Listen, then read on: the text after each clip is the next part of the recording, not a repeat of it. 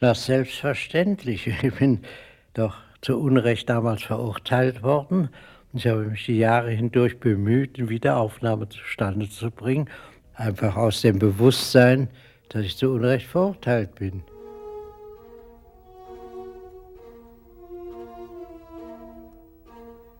Don Quixote im Kalten Krieg. Die Geschichte des Otto John. Feature von Silvia Konrad und Kirsten Heckmann-Jans. Otto John.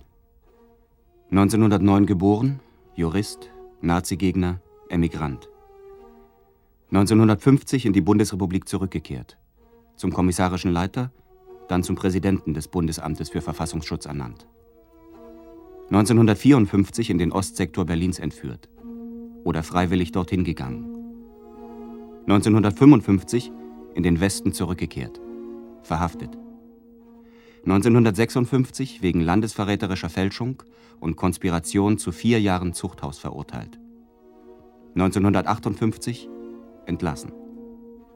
Seitdem kämpft Otto John um seine Rehabilitierung.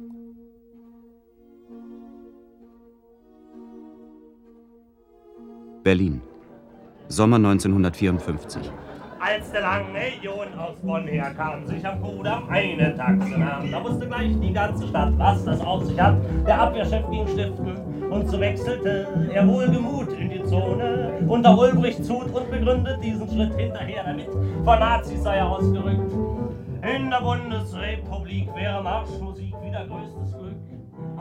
Die Vier-Mächte-Stadt Berlin gilt seit Kriegsende als Drehscheibe der Geheimdienste aus Ost und West. Intrigen, Spionage, Entführung, auch Mord gehören zu ihrem Geschäft. In der geteilten Stadt mit ihren noch offenen Grenzen sind Meldungen über Menschenraub fast alltäglich. Der Kalte Krieg ist hier spürbarer als anderswo in Deutschland. So ist es kein Zufall, dass die Geschichte des Otto John in Berlin beginnt. Eine Geschichte, die bis heute nicht eindeutig geklärt ist, in der nur wenige Fakten unumstritten sind. Tatsache ist, am Abend des 20. Juli 1954 lässt sich der Präsident des Bundesrepublikanischen Verfassungsschutzes, Dr. Otto John, in einem Wagen des Hotels Schätzle zum Kurfürstendamm fahren. An der Ulandstraße steigt er aus und geht in die Praxis des Arztes Wolfgang Wohlgemuth. Als er am nächsten Morgen nicht zurückgekehrt ist, alarmiert seine Frau das Bundesamt für Verfassungsschutz. Tatsache ist, am 22. Juli 1954 erschießt sich der Hauptmann des amerikanischen Geheimdienstes Wolfgang Höfer. Er ist ein Jugendfreund von Otto John. Tatsache ist, am 23. Juli 1954 sendet der staatliche Rundfunk der DDR eine Ansprache des Verfassungsschutzpräsidenten an meine deutschen Mitbürger. Deutschland ist in Gefahr, durch die Auseinandersetzungen zwischen West und Ost auf ewig zerrissen zu werden. Es bedarf einer demonstrativen Aktion, um alle Deutschen zum Einsatz für die Wiedervereinigung aufzurufen.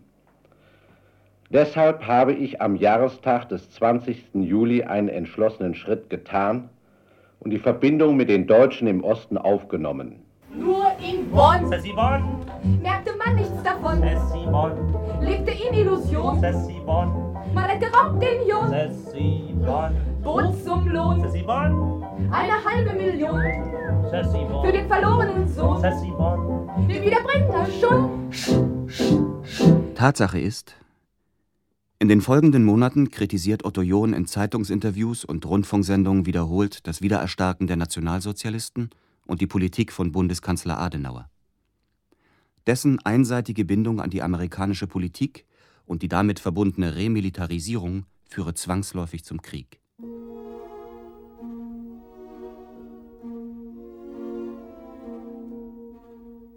Tatsache ist, am 12. Dezember 1955, 17 Monate nach seinem Verschwinden, kehrt Otto John im Wagen des dänischen Journalisten Henrik Bonn Henriksen nach Westberlin zurück.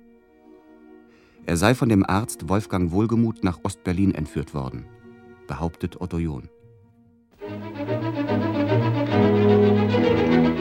Vor dem dritten Strafsenat des Bundesgerichtshofes in Karlsruhe begann die Hauptverhandlung gegen den ehemaligen Präsidenten des Verfassungsschutzamtes Dr. Otto John. Die Gerichtsverhandlung war für Bildreporter gesperrt. Die Anklage wirft John unter anderem Landesverrat vor. Fast ein Jahr nachdem Otto John aus Ostberlin zurückgekehrt ist, am 12. November 1956, wenige Tage nachdem sowjetische Panzer den Ungarnaufstand niedergeschlagen haben, beginnt der Prozess gegen Otto John. Ich eröffne die mündliche Verhandlung des dritten Strafsenats des Bundesgerichtshofes und rufe die Strafsache gegen Otto John auf. Vorsitzender der fünf Richter in roten Roben ist Senatspräsident Friedrich Geier, ein 53-jähriger heimatvertriebener Schlesier. Den Richtern gegenüber, in blauem Anzug mit silbergrauer Krawatte, der Angeklagte, Ex-Verfassungsschutzpräsident und ein Mann des 20. Juli 1944. 60 Journalisten aus dem In- und Ausland sind als Prozessbeobachter angereist. 40 Zuschauer haben im Saal Platz gefunden. Auch die Ehefrau des Angeklagten, die Sängerin Lucie Manen und ihre Tochter aus erster Ehe sind zur Verhandlung gekommen. 22 Tage soll der Prozess dauern und mehr als 100 Zeugen sind geladen. Unter ihnen auch Bundeskanzler Konrad Adenauer und sein Staatssekretär Hans Globke. Mit Sorge beobachtet Otto John, seit er 1950 aus der englischen Emigration zurückkehrte, dass Männer mit eindeutiger NS-Vergangenheit, wie der promovierte Jurist Hans Globke, in Bonn wieder gesellschaftsfähig sind. Dr. Hans Globke, Kommentator der Nürnberger Rassengesetze, hat in der Bundesrepublik als Staatssekretär im Bundeskanzleramt und rechter Hand Adenauers Karriere gemacht. Während des Prozesses werden Richter und Ankläger wiederholt auf Johns Nazi-Komplex, wie sie es nennen, zu sprechen kommen. Herr John, als Jurist ist Ihnen ja sicher bekannt, dass Sie zu den Vorwürfen der Anklage schweigen können. Sie können aber auch aussagen. Zu den Angaben über Ihre Person sind Sie verpflichtet. Fast im Telegrammstil erzählt der 1909 in Marburg an der Lahn geborene Beamtensohn seinen Lebenslauf.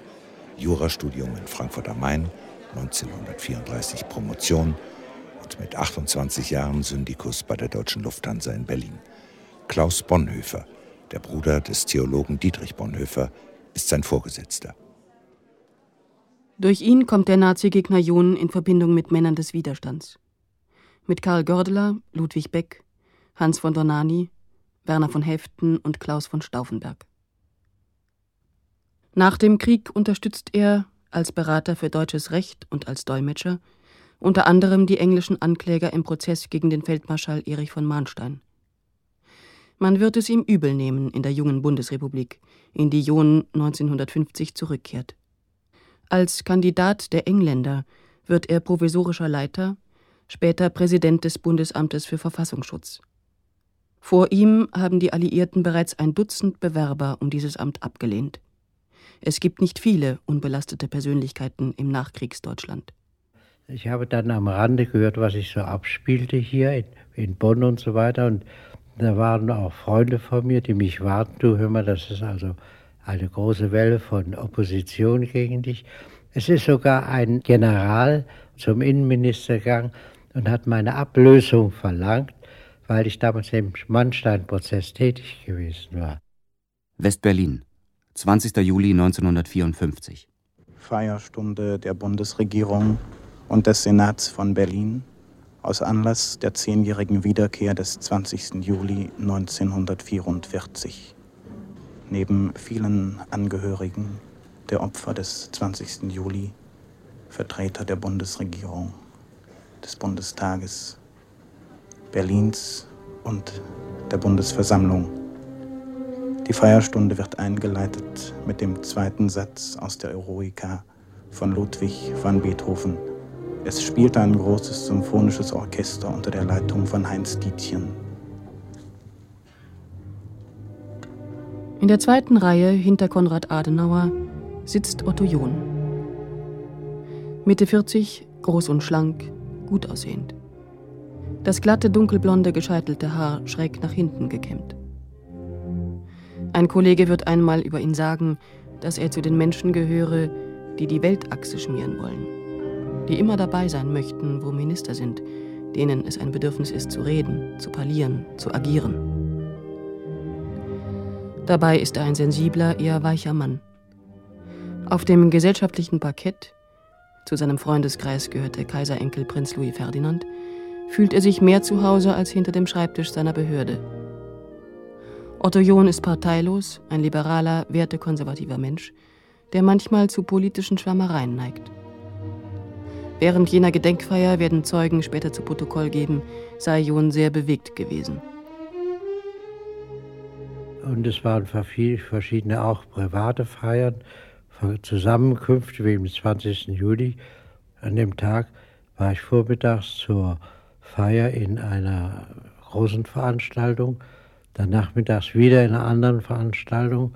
Es war furchtbar heiß, ich erinnere mich, es war wahnsinnig heiß, so dünstiges Wetter. Und ich war nachmittags, als ich nach Hause ins Hotel zurückkam, war ich derartig müde, dass ich mich hinlegen musste. Gegen halb sieben bestellt John den Hotelwagen lässt seiner Frau ausrichten, er werde zum Abendessen zurück sein. Vom Hotel Schätzle führt die Fahrt den Kurfürstendamm hinunter. In der Halbstadt mit ihren trotz offenen Grenzen und Grenzgängern sind viele schillernde Persönlichkeiten zu Hause.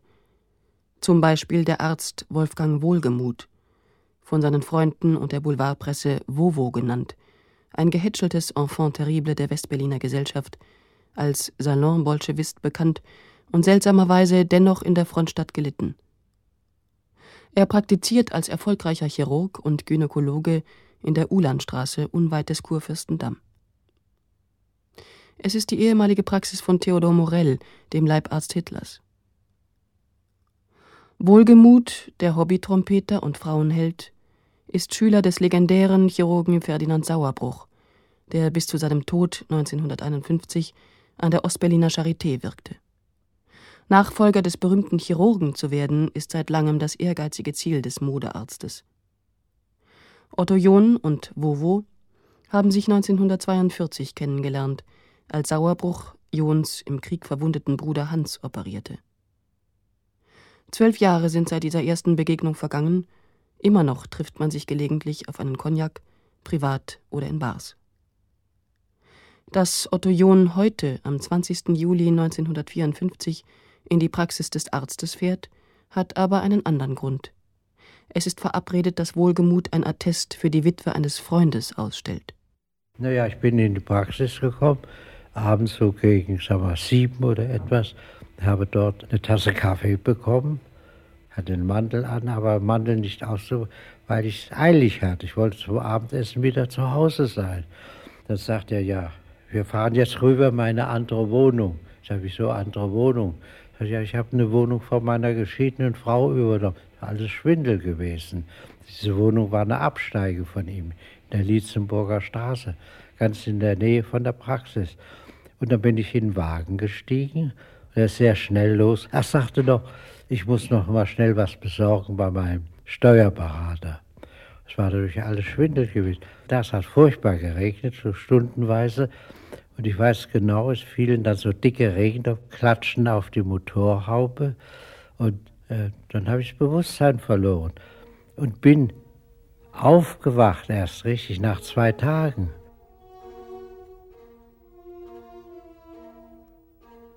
Zweieinhalb Jahre später, während des John-Prozesses, wird Wohlgemut schriftlich aussagen: Otto John hatte mich seit langem um eine Verbindung mit dem Osten gebeten. Wir sind gemeinsam durch das Brandenburger Tor zur Charité gefahren, trafen dort auf Dr. Schneider, fuhren zu einer 20. Juli-Feier in einer Ostberliner Villa, tafelten und zechten. Plötzlich gab Otto John, nicht mehr ganz nüchtern, seinen überraschenden Entschluss bekannt, im Osten bleiben zu wollen. Wer sich hinter Dr. Schneider verbirgt, ist bis heute nicht geklärt. In seinem Schreiben verwahrt sich Wohlgemut gegen den Vorwurf, John etwas in den Kaffee getan und ihn dann in den Osten verschleppt zu haben. Hätte ich John tatsächlich entführen wollen, hätte ich es geschickter angefangen.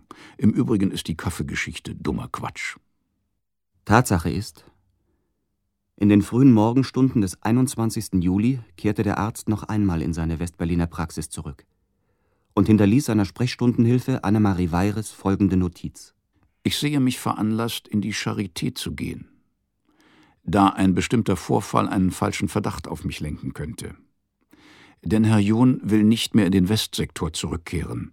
Ich könnte verdächtigt werden, John bei diesem Schritt beeinflusst zu haben. Seitdem lebt Wohlgemut in der DDR. Bald wird ihm seine Lebensgefährtin folgen, Annemarie Weires. Statt in der Charité arbeitet er als Chefchirurg am Krankenhaus der kasernierten Volkspolizei, der späteren Nationalen Volksarmee, in Bazzaro Pisco, wo er als revolutionärer Kämpfer gefeiert wird. Nach wie vor hofft er auf den Chefarztposten der chirurgischen Abteilung in der Charité. Aber den dort arbeitenden Kollegen ist er suspekt. Auch manchen linientreuen SED-Parteigängern – seine flapsigen, mitunter aufsässigen Reden über die Führungsriege um Ulbricht, seine Lebemann-Attitüde mit amerikanischem Straßenkreuzer, italienischen Anzügen, französischen Krawatten. Einen solchen Mann will man an der Renommierklinik nicht haben. Welche Rolle spielt Wolfgang Wohlgemuth? Ist er Agent des Staatssicherheitsdienstes der DDR oder des sowjetischen KGB? Hat er John doch entführt? Das will das Gericht zweieinhalb Jahre später klären, als es Mitarbeiterinnen, Bekannte, Kollegen und die Ehefrau des Westberliner Arztes als Zeugen verhört. Wohlgemuts junge Ehefrau Rosemarie, die getrennt von ihrem Mann lebt, kämpft sich drei Stunden durch ihr Kreuzverhör. Sie bestätigt die bekannte Version ihres Mannes, verwickelt sich jedoch in Widersprüche. Bei ihrer ersten Vernehmung, kurz nach dem Verschwinden Wohlgemuts, war von Tonbandprotokollen die Rede, von Gesprächen mit John, die ihr Mann heimlich aufgenommen hat. Danach soll Wohlgemut davon gesprochen haben, diese Aufnahmen im Osten gut gebrauchen zu können. Davon ist ihr vor Gericht nichts mehr bekannt. Allerdings fuhr sie vier Tage vor Prozessbeginn nach Ostberlin, traf sich mit ihrem Mann, um ihre Zeugenaussage abzusprechen. Während Jons Verteidiger in Rosemarie Wohlgemut eine aus dem Osten gesteuerte und gelenkte Zeugin sehen, bauen Richter und Oberbundesanwalt ihr goldene Brücken.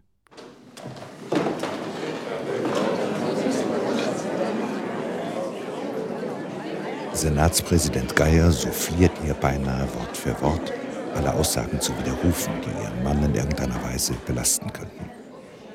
Mehrmals hatte er bereits während der Vernehmung Frau Wohlgemuth nachdrücklich auf dieses Recht als Ehefrau eines Verdächtigen hingewiesen. Schließlich ergriff die 22-jährige Frau den Rettungsanker, widerrief alle Aussagen und berief sich auf ihr Recht, die Aussage zu verweigern. Auch Wohlgemuts Lebensgefährtin Annemarie Weires reist zum Erstaunen vieler Beobachter aus der DDR nach Karlsruhe. Sie bestätigt die bekannte Version Wohlgemuts. Auch dessen Kollegen tragen nicht zur Aufhellung des Tatvorgangs und der Rolle des Arztes bei. Wohlgemut selbst erscheint nicht vor Gericht. Gegen ihn läuft seit Februar 1956 ein Haftbefehl wegen landesverräterischer Beziehungen in Zusammenhang mit dem Fall John. Wohlgemut lässt die Richter per Luftposteilbrief wissen, er könne sich auf das ihm zugesicherte freie Geleit nicht verlassen.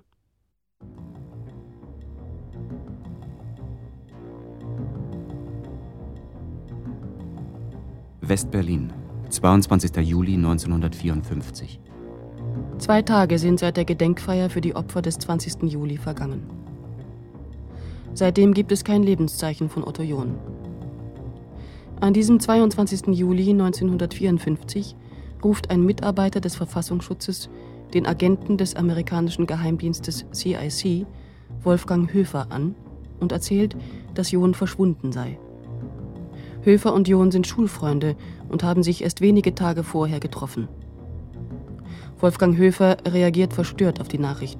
Das ist ja furchtbar, was soll ich nur tun? Am nächsten Tag finden CIC-Mitarbeiter ihren Kollegen tot in seiner Wohnung.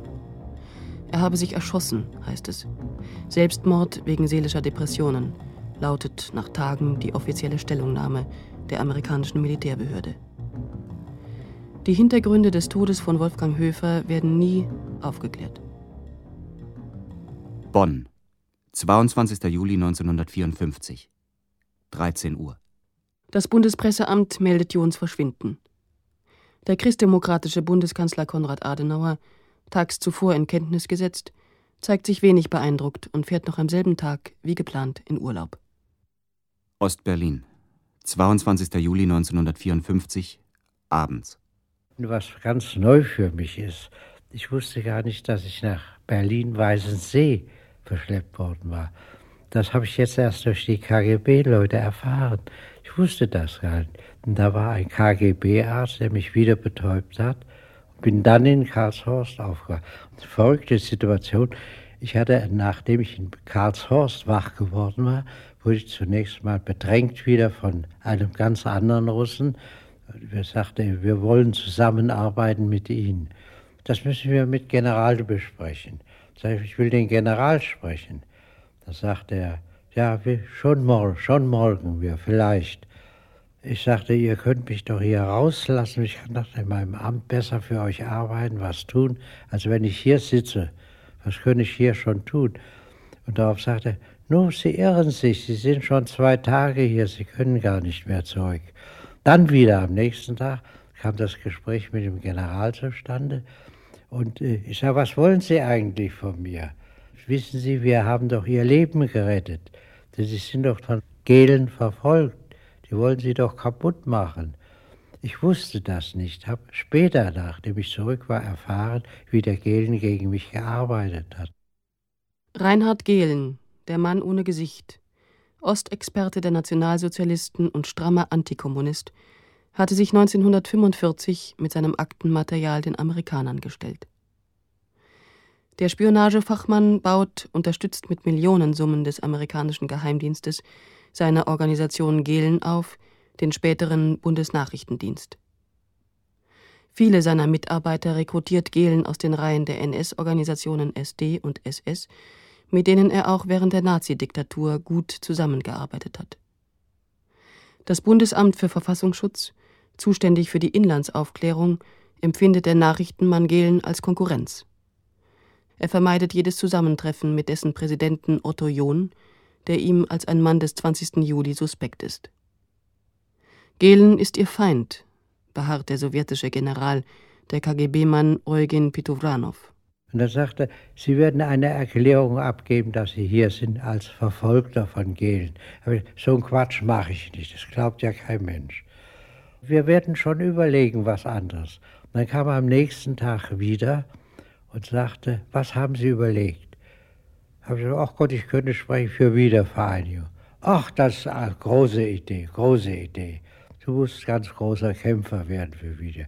Das deutsche Volk hier in DDR ist alles für sie, alle drüben gegen sie. Unter dem Schutz der Sowjetunion werden sie das machen. Da habe ich mich bereit erklärt, für dieses Thema aufzutreten, zu arbeiten. Im Sommer 1954 ist die Wiedervereinigung Deutschlands noch das Credo der sowjetischen Politik. Will sie doch um jeden Preis eine Westintegration verhindern. Ein vereintes Deutschland soll, wenn schon nicht kommunistisch, so wenigstens neutral sein. Adenauer dagegen setzt auf die Großmacht Amerika, auf westeuropäische Vereinigung und Wiederaufrüstung auf eine Politik der Stärke, wie er es nennt. Adenauers Kurs ist umstritten, auch in seiner eigenen Partei. So ist der christdemokratische Bundesinnenminister Gustav Heinemann, der spätere SPD-Politiker und Bundespräsident, bereits 1950 aus Protest gegen die geplante Wiederbewaffnung von seinem Amt zurückgetreten. Auch der Minister für gesamtdeutsche Fragen, Jakob Kaiser, den John aus den Tagen des Widerstands kennt, sehe Deutschland lieber als Brücke zwischen Ost- und Westeuropa. Während seines Prozesses wird John aussagen, er sei wenige Monate vor seiner Entführung gemeinsam mit Staatssekretär Globke zum Kanzler nach Röndorf bestellt worden. Jakob Kaiser oder einer seiner Mitarbeiter, eröffnete ihm Adenauer, hätten Ulbricht angeblich Geheimdokumente zukommen lassen. John solle den Vorgang aufklären. Kanzler und Staatssekretär bestreiten, sich je mit John wegen dieser Angelegenheit getroffen zu haben. Das Gericht wird darauf verzichten, den Bundeskanzler und seinen Staatssekretär Hans Globke in der Sache Kaiser vor Gericht zu hören.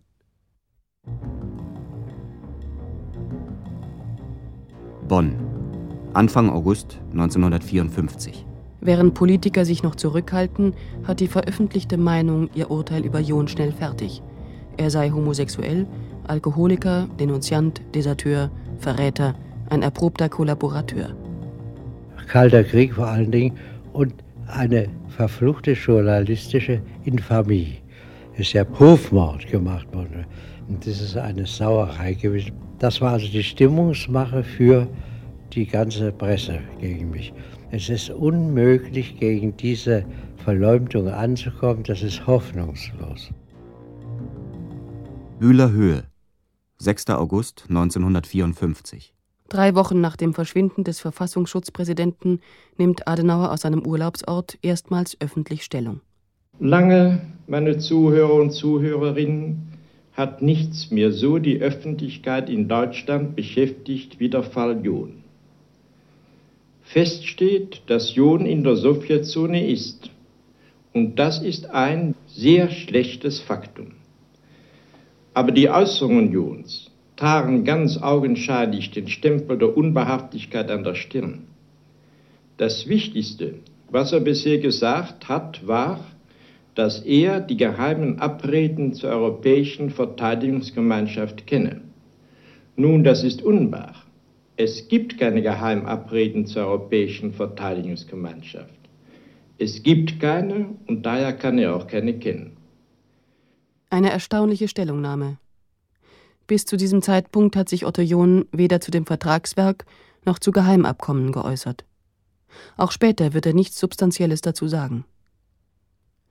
Am selben Tag setzt der Bundesminister des Inneren und oberste Dienstherr Johns, der Christdemokrat Gerhard Schröder, eine Belohnung aus. Eine halbe Million D-Mark soll erhalten, wer den Fall Otto John restlos aufklärt. Es liegt nun an uns allen, nicht durch übertriebene Darstellung dem Feind Vorteile zu verschaffen. Denn auch im Kalten Krieg entscheidet nicht diese, sondern auch im Kalten Krieg entscheidet die letzte Schlacht. Unter Schröder sprachen Kreise immer um den Brei herum, doch man kam auf diese Weise auch nicht um das Ei herum. Doch in Pankow an der Panke rieb man sich vergnügt das Kind, drückte gerührt die Pranke, hielt das Mikrofon ihm hin.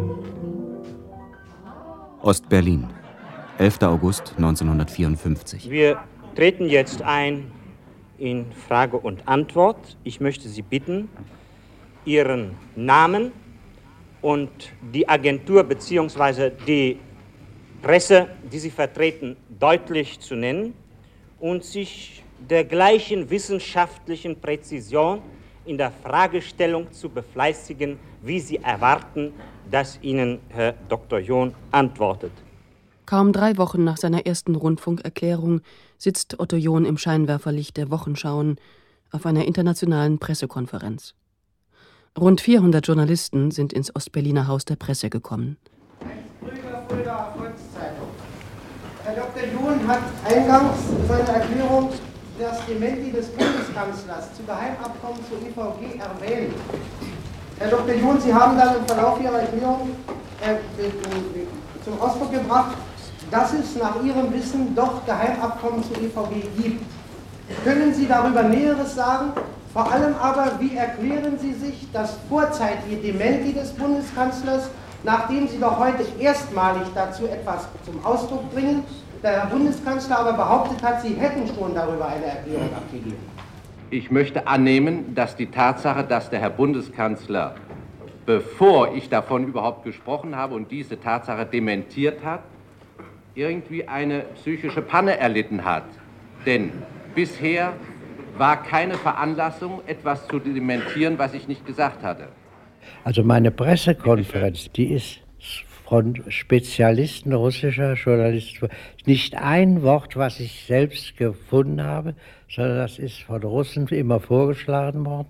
Ich habe nicht ein Wort gesagt, was nicht vorher besprochen war. Das war schriftlich fixiert. Die Pressekonferenz hat natürlich großes Aufsehen erregt. Ich hatte damals keine Vorstellung, was für Journalisten da sein würden. Dass plötzlich da Journalisten aus dem Westen auftraten, die ich zum größten Teil kannte. Und wir hatten verabredet mit meinem Vizepräsidenten, mit dem Geschäft, mit dem Leiter der Abteilung und dann mit dem Leiter im Bundesinnenministerialdirektor Egidi. Wir haben verabredet, wenn einem das passiert, wenn man in die Hände der DDR oder der Russen fällt, Da kann man kleine Fische weggeben, um scheinbar mitzuarbeiten, aber natürlich keine großen Staatsgeheimnisse verraten. Das war konkret verabredet. Aber mein Fehler war, dass ich nicht darauf gesehen habe, dass ein bestimmtes Stichwort ausgearbeitet. Das hätte man natürlich leicht machen können. Aber ich habe dann aus eigener Initiative die Formulierung für die Pressekonferenz erfunden, ich bin geistig so frei, wie immer. Das hätten die Leute auch, haben auch Leute verstanden. Meine Frau hat das verstanden. Karlsruhe, Bundesgerichtshof, November 1956. Im Prozess geht es immer wieder um die öffentlichen Auftritte Johns in der DDR. Die fünf Richter lassen nicht locker.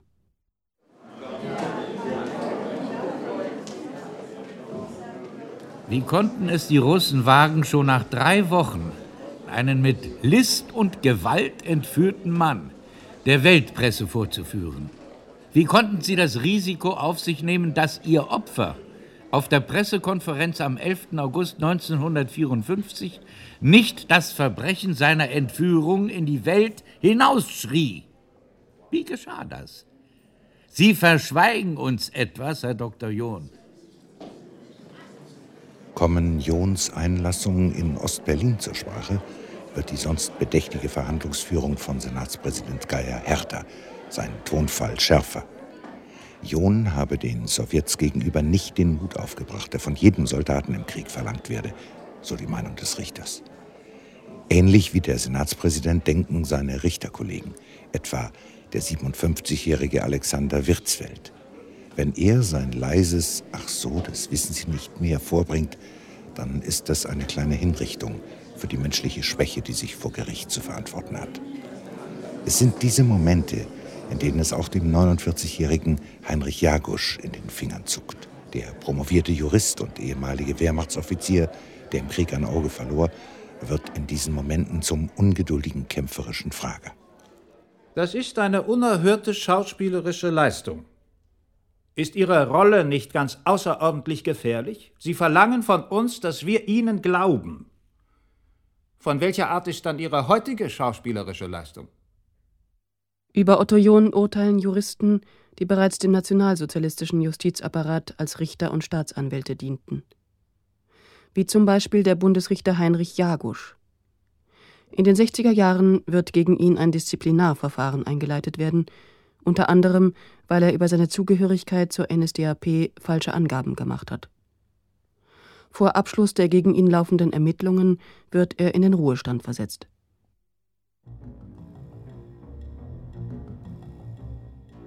Moskau-Gagra, Herbst 1954.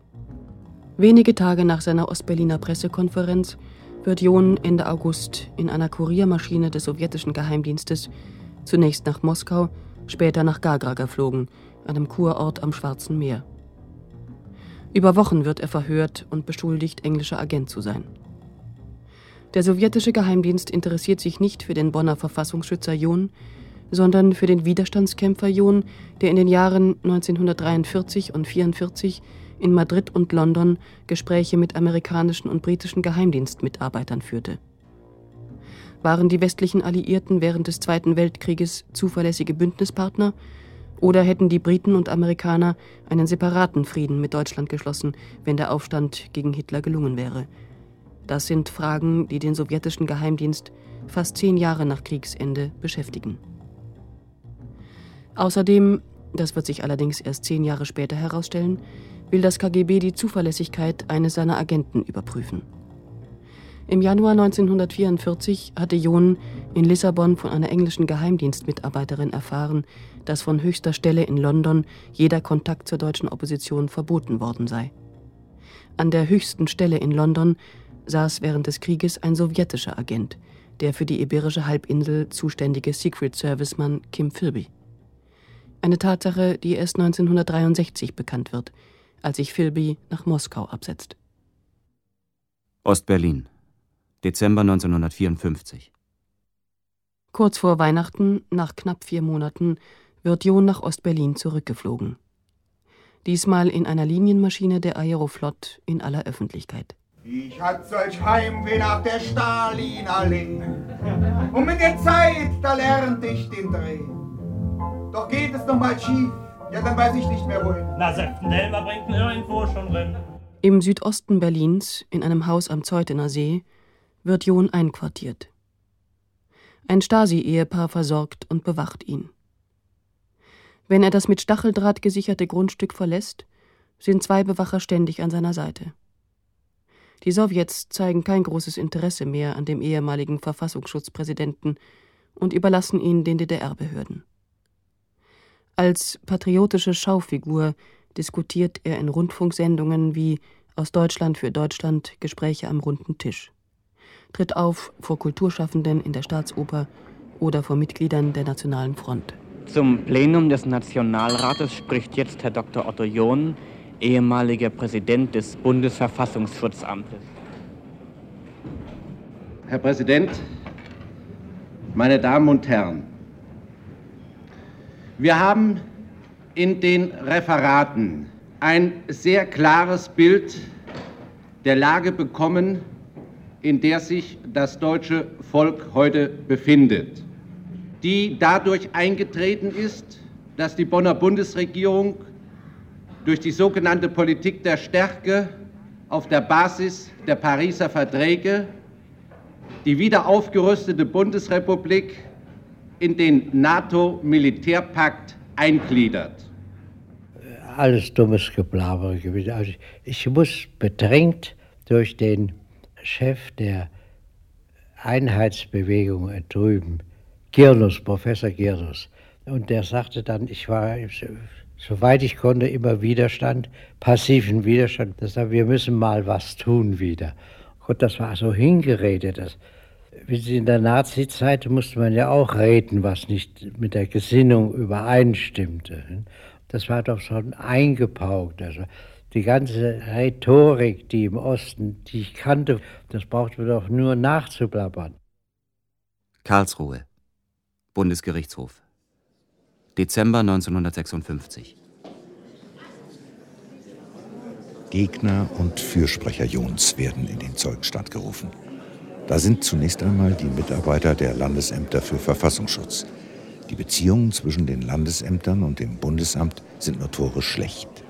Immer wieder betonen die Beamten, Jon sei zu weich für seinen Job gewesen oder sie verweisen auf seine Vorliebe für Alkohol. Dann sind da die Mitarbeiter aus der Jon-Verwaltung. Sie schließen aus, dass ihr Präsident lügt, glauben, dass er entführt worden sei. Und da ist der Präsident des Bundesverwaltungsgerichts in Berlin. Er betont, dass sich die vor und nach Jons Ernennung geäußerten Bedenken über seine politische Zuverlässigkeit, da er während des Krieges für die Engländer gearbeitet habe und an der Vernehmung deutscher Generäle beteiligt gewesen sei, als haltlos erwiesen hätten. Auf eine Rückfrage hätten sich betroffene Militärs positiv ausgesprochen. Einer bescheinigte John wörtlich, ein Ritter ohne Furcht und Tadel zu sein. Schließlich unterstreicht der Präsident des Bundesverwaltungsgerichts. Jons Befürchtung, es würden vielleicht wieder zu viele Nazis in der Bundesrepublik in gehobenen Stellen arbeiten, seien sowohl von ihm als auch von Staatssekretär Ritter von Lex geteilt worden. Da ist Prinz Louis Ferdinand, der Kaiserenkel und Freund aus den Tagen des Widerstands. Jons politische Einstellungen nennt er konservativ-liberal. Ein Frontwechsel um 180 Grad habe er für völlig unmöglich gehalten. Zitat, ich habe Dr. John immer nur als einen hochanständigen Menschen kennengelernt. Ich habe die propagandistischen Äußerungen im Osten für die Taktik eines Gefangenen in den Händen der Sowjets gehalten, so Prinz Louis Ferdinand wörtlich. Und schließlich die Aussage des Vizepräsidenten des Bundeskriminalamtes. Es sei in Führungskreisen vereinbart worden, für den Fall, dass man in die Hand des Gegners gerate, möglichst geschickt mit den Wölfen zu heulen.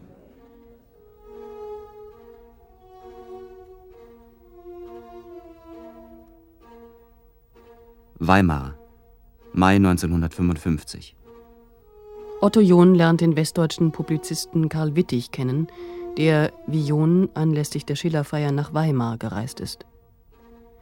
Später wird Wittig in einem Boulevardblatt schreiben, dass John ihm in einem Vier-Augen-Gespräch versichert habe, sich in der DDR unbewacht und frei bewegen zu können und nicht in die DDR verschleppt worden zu sein. Vor Gericht wird Wittig die in seinem Artikel gemachten Aussagen beeiden und damit John schwer belasten. Spätere Berichte geflohener Mitarbeiter des Staatssicherheitsdienstes lassen die Darstellung Wittigs zumindest zweifelhaft erscheinen. Nicht geklärt sind auch Verbindungen des Publizisten zu verschiedenen Geheimdiensten, östlichen wie westlichen. Jahre später strengt Otto John ein Meineidsverfahren gegen den Publizisten an und verliert.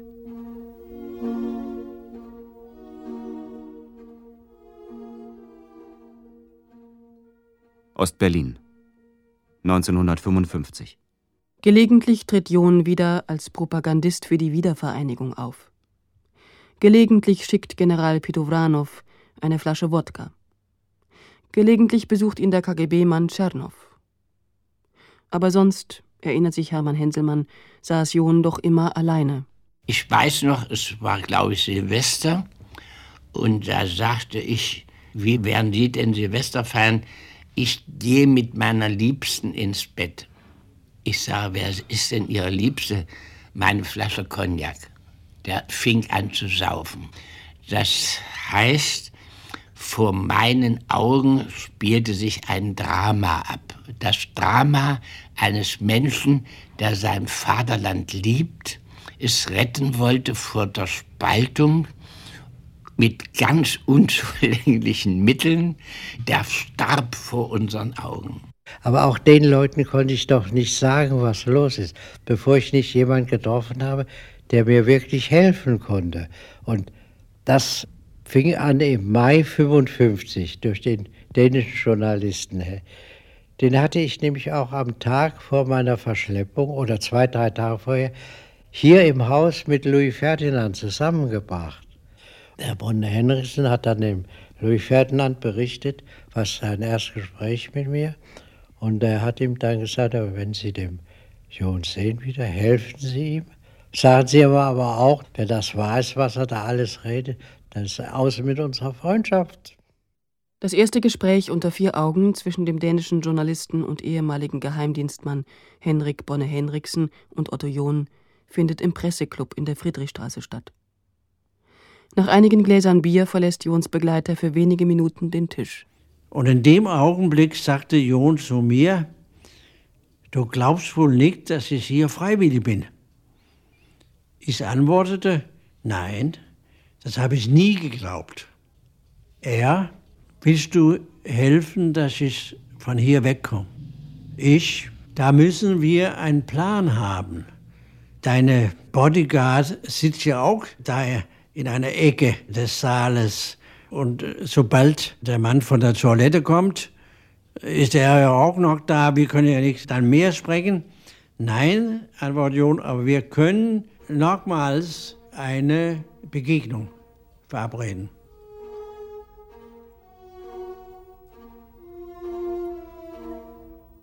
Die Fluchtvorbereitungen dauern Monate. Um nicht aufzufallen, dürfen sich Bonne Henriksen und John nicht zu häufig treffen. Ostberlin, 12. Dezember 1955. Seinen Bewachern gegenüber gibt John vor, eine Verabredung in der Humboldt-Universität zu haben. Durch einen Trick gelingt es ihm, die Stasi-Männer abzuschütteln und das Universitätsgebäude in Richtung Staatsoper wieder zu verlassen.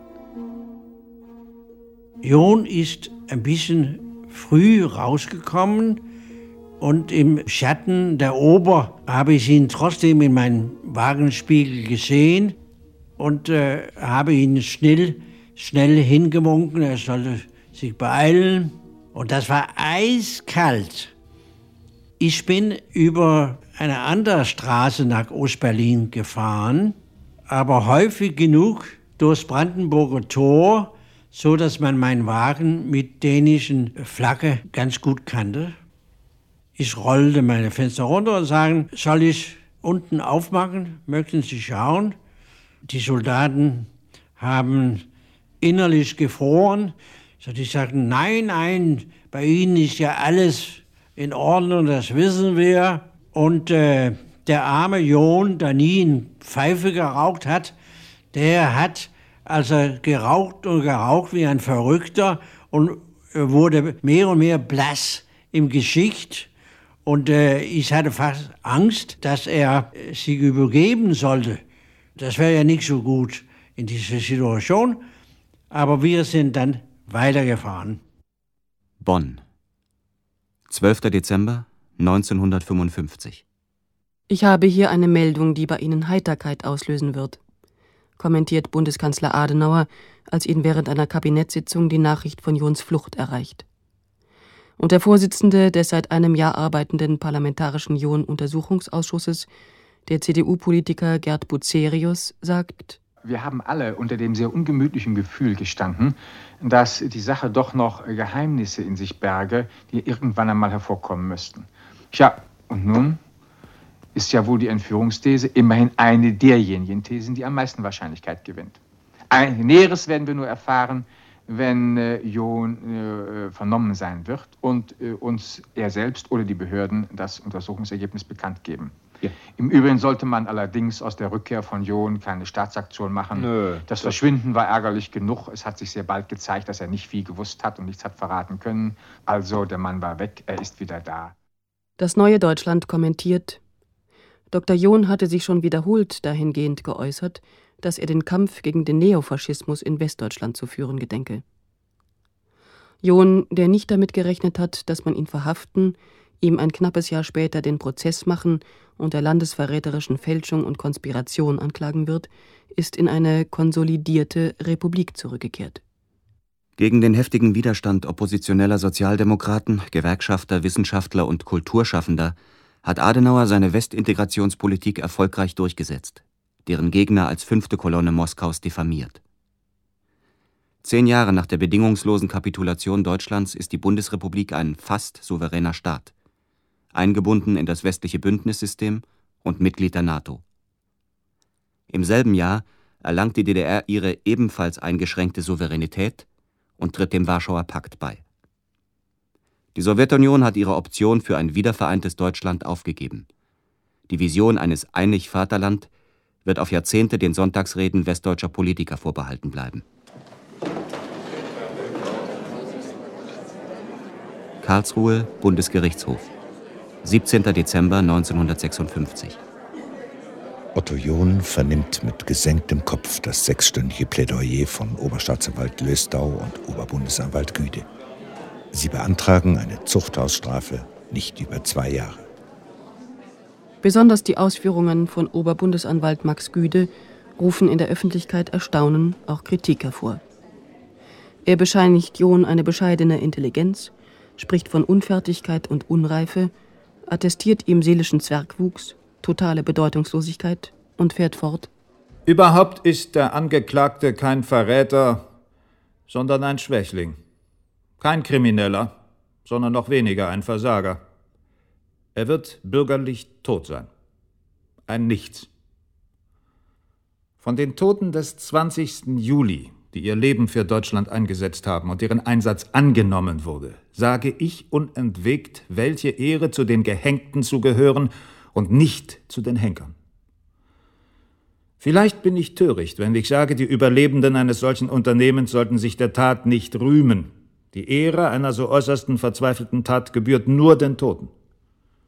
Die Überlebenden, wenn sie sich der Tat als seines Verdienstes rühmen, entwerten den Rang des äußersten sittlichen Wagnisses, das die Toten mit ihrem Leben abgegolten haben. Karlsruhe, Bundesgerichtshof. 22. Dezember 1956, vormittags. Der Angeklagte Otto John wird wegen landesverräterischer Fälschung in Tateinheit mit landesverräterischer Konspiration im besonders schweren Falle zu vier Jahren Zuchthaus verurteilt. Sichtlich berührt folgt Otto John der Urteilsbegründung seiner Richter. Das Gericht sieht Jons Entführungstheorie als unwahr und widerlegt an, nicht zuletzt aufgrund der Aussagen des Frankfurter Publizisten Karl Wittig. Nicht zuletzt, wegen Jons blasser, überhaupt nicht anschaulicher, im äußerlichen und klischeehaften stecken gebliebenen Schilderung seiner behaupteten Entführung. Nicht zuletzt, weil er jeden echten, überzeugenden und tiefen Ausdruck der Empörung gegen Wolfgang Wohlgemuth habe vermissen lassen. Auch sei die Rolle des Arztes Wohlgemuth gleichgültig. Das Gericht ist der sicheren Überzeugung, dass diese Rolle nicht die eines Menschenräubers ist. Dass man Jon Ostberlin unter Druck gesetzt habe, sei nicht auszuschließen. Aber nach Ansicht des Senats könne dieser Druck nicht das Maß einer Bedrohung an Leib und Seele erreicht haben. Urteilen die Richter und verurteilen Otto Jon zu vier Jahren Zuchthaus. Der Ankläger, Oberbundesanwalt Max Güde, hatte eine Strafe nicht über zwei Jahre beantragt. Man hatte absolut den Eindruck in dem Gerichtssaal, dass die meisten Richter innerlich so dachten, jetzt haben wir einen von den 20 Juli-Leute. Die meisten sind ja Tode, Hingerichtete. Aber ein lebender 20 Juli-Mann, der soll merken, wie es ist, dass wir nicht diese Coup-Versuch billigen. Im Sommer 1957 ein halbes Jahr nach dem Urteilsspruch, bilanziert der Parlamentarische Jon-Untersuchungsausschuss nach knapp dreijähriger Arbeit, dass letzte Klarheit darüber, wie Jon in den Ostsektor gelangt sei, noch nicht geschaffen werden könne. Wolfgang Wohlgemuth, der mutmaßliche Entführer, wird Anfang 1958 bei einem Besuch Westberlins verhaftet und Ende des Jahres von der Anklage landesverräterischer Beziehungen mangels Beweisen freigesprochen von demselben Richter, der auch über Otto John zu Gericht saß, Heinrich Jagusch. 1978 ist Wolfgang Wohlgemuth gestorben. Spätere Untersuchungen legen den Verdacht nahe, dass er sowohl für den sowjetischen Geheimdienst KGB als auch für den Stadtsicherheitsdienst der DDR gearbeitet hat. Otto John kämpft seit seiner Haftentlassung im Sommer 1958 um seine Rehabilitierung. Viermal beantragt er die Wiederaufnahme seines Verfahrens. Viermal lehnen die Gerichte seine Anträge ab. Im Sommer 1993 bestätigt der KGB-Pensionär Vitali Tschernjawski alias Tschernow, dass Otto John in Ostberlin betäubt und von KGB-Spezialisten bearbeitet wurde. Die Tragödie Otto Johns sei, sagt Tschernjawski, dass das KGB ihn habe nach Ostberlin kommen lassen und ihn, als der Plan, Deutschland wieder zu vereinigen, aufgegeben worden sei, auf den Müllhaufen der Geschichte geworfen habe. So gesehen sei John ein Opfer der deutschen Geschichte. Unter anderem aufgrund dieser Aussage stellt John im Sommer 1994 erneut einen Antrag auf Wiederaufnahme seines Verfahrens. Der Antrag wird im Dezember 1995 wiederum als unzulässig verworfen. Ich bin doch zu Unrecht damals verurteilt worden. Ich habe mich die Jahre hindurch bemüht, eine Wiederaufnahme zustande zu bringen. Einfach aus dem Bewusstsein, dass ich zu Unrecht verurteilt bin. Aber äh, es wurde mir einfach nicht geglaubt. Und ich habe, aber geglaubt wurde dem Wohlgemut. Es ist ja Hofmord gemacht worden. Und das ist eine Sauerei gewesen. Das war also die Stimmungsmache für die ganze Presse gegen mich. Es ist unmöglich, gegen diese Verleumdung anzukommen. Das ist hoffnungslos.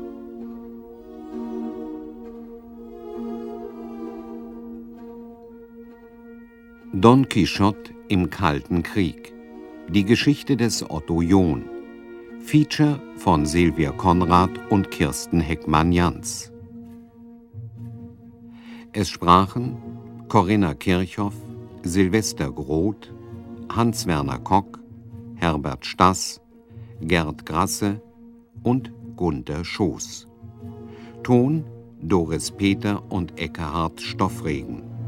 Assistenz Jadwiga Stavny. Regie Nikolai von Koslowski. Redaktion Wolfgang Bauernfeind.